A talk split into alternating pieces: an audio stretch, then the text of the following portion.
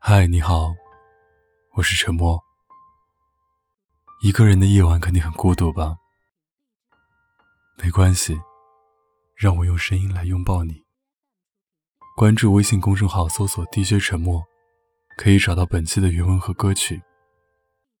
如果你有什么想对我说的，可以搜索我的新浪微博“沉默 ”（S E A N），给我发私信。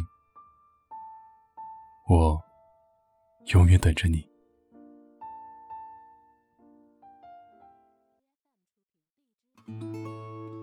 前几天朋友聚会，大家的话题中心都聚在了我们中的一个好朋友文文身上。他们的言语间尽是羡慕，羡慕文文可以找到那么好的一个男朋友。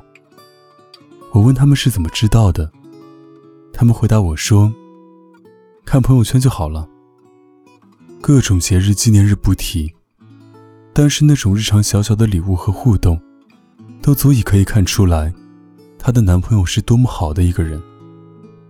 所以，现在这种爱情里的文文，一定很幸福吧？我附和着笑笑，点点头，却不禁想起了今天夜里接到文文的那通电话。电话里，文文哭得很伤心。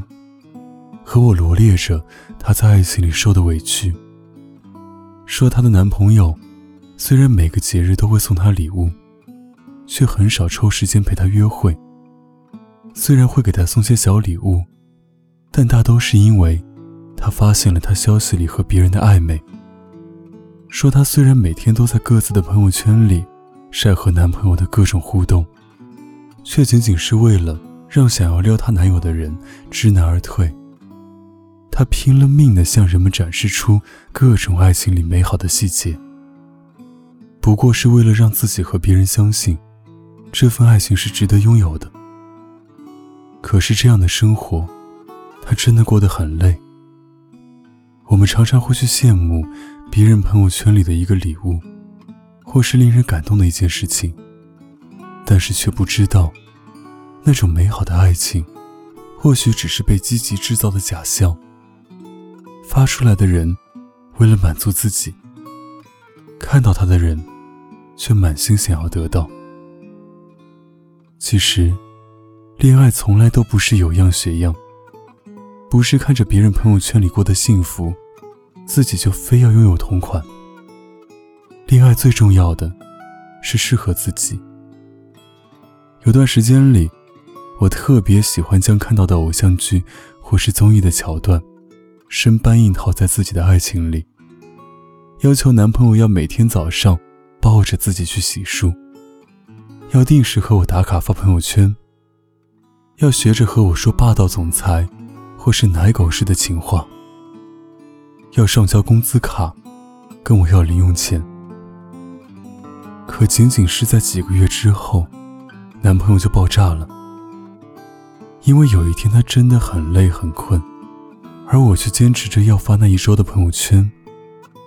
他质问我，说到底是喜欢他，还是想要制造一个朋友圈里的爱情标杆？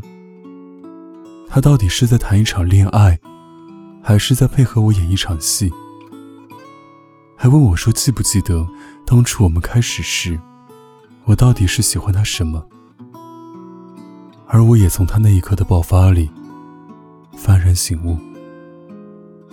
原来我对他的要求，已经渐渐开始背离了我爱他的初衷。我想改变的，有些正是我爱他的。所以，恋爱从来就没有什么硬性标准。你们互相喜欢的，就是最好的。你们可以在爱情里互相体谅、包容，让两个人变得越来越适合。却千万不要强迫一个人。朝着另一个人喜欢的方向走，因为那种不平等的改变，会成为埋在你们爱情里的定时炸弹。总有一天，它会爆炸，炸掉你们之间本该好好拥有的所有连接。我们从来都不是偶像剧里的女主角，生活也是平淡多过于惊喜。所以，与其在别人的爱情里，找自己幸福的样子，不如踏踏实实的经营好自己的爱情。或许你的男朋友没有别人的甜言蜜语，却可以几年如一日的为你准备好一份早餐。或许你的男朋友没办法像别人的男朋友那样，今天香奈儿，明天纪梵希，但是他记得你的姨妈日期，记得帮你准备好所有必需品。这样的他，何必非要活得像个人人喜欢的男主角？你爱他吗？他对你好吗？你幸福吗？如果这些你的回答都是是的话，那就够了。爱情本就没什么套路，自我感受最真实。